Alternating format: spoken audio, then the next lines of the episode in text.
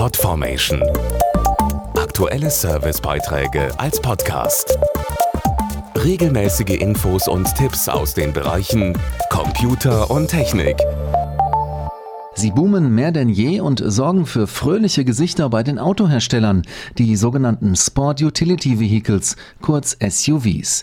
Die Verkaufszahlen dieser praktischen Autos steigen seit Jahren immer weiter an und jetzt rollt die Neuauflage eines der SUV-Klassiker zu den Händlern, der den beliebten Mix aus Geländewagen und Limousine mitgeprägt hat. Nach 13 Jahren erscheint der neue Volvo XC90. Mit an Bord hat der Schwede diverse Sicherheitssysteme und darunter auch zwei Neuheiten, die Pressesprecher Olaf Meid beschreibt. Es gibt zwei Weltpremieren in dem Fahrzeug. Einmal die sogenannte Run-Off-Road Protection. Das ist eine Kombination aus aktiver und passiver Sicherheit. Soll die Insassen schützen, wenn ein Fahrzeug von der Straße abkommt.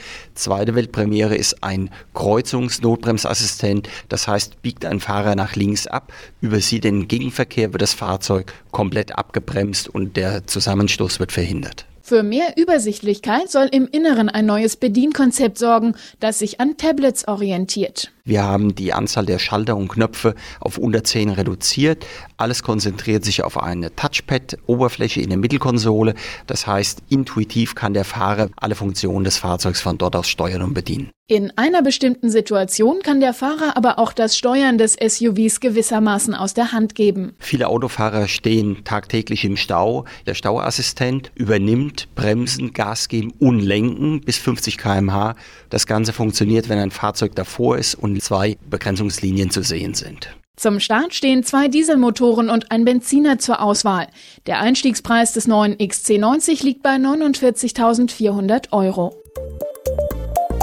Podformation.de Aktuelle Servicebeiträge als Podcast.